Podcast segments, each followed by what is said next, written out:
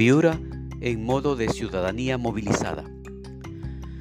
Hartazgo de un pueblo que no quiere sepultar su dignidad bajo las falsas promesas de sus autoridades. Basta ya.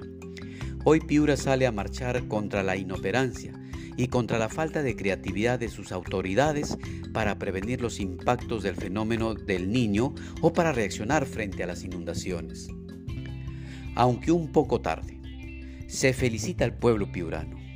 Si estas movilizaciones ocurrieran con más frecuencia ante los tantos proyectos mal implementados en cada barrio, tal vez hoy se contara menos personas afectadas por las lluvias.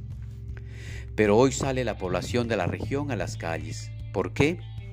Si bien hoy pasa por el río Piura y sus afluentes cantidades ingentes de agua, antes de eso ha pasado ingentes cantidades de olvido, engaño, mentira, corrupción, indiferencia, falta de previsión, falta de inteligencia política y social. Sí, es la desgracia vivida hoy la que nos une y nos moviliza, incluso ante los intentos del gobierno central de silenciar dicha movilidad.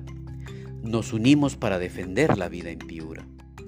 Demandamos presupuesto para la atención de los damnificados, damnificadas de Piura y para la reconstrucción de la región, la pronta reconstrucción de las zonas afectadas por las lluvias y huaicos, infraestructura vial rural y urbana de forma urgente, priorización del sistema de drenaje fluvial para la ciudad, cumplimiento del plan maestro del río Piura, ejecución del proyecto Vilcasa, cambios en la autoridad para la reconstrucción con cambios pueblo de Piura, cuanto más participación haya de los ciudadanos y ciudadanas, cuanto más se cumplan las reivindicaciones comunes de nuestra gente, el poder de la comunidad, el poder del pueblo se transforma en una fuerza que protege la vida y en un motor que produce cambios.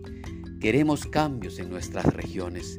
No deseamos que transcurran cinco años más y nuestra región siga igual de vulnerable. En fin, con esta marcha nos ponemos en modo de ciudadanía activa. Activar la ciudadanía es la posibilidad de salir de nuestro encierro personal hacia los y las demás. ¿Por qué?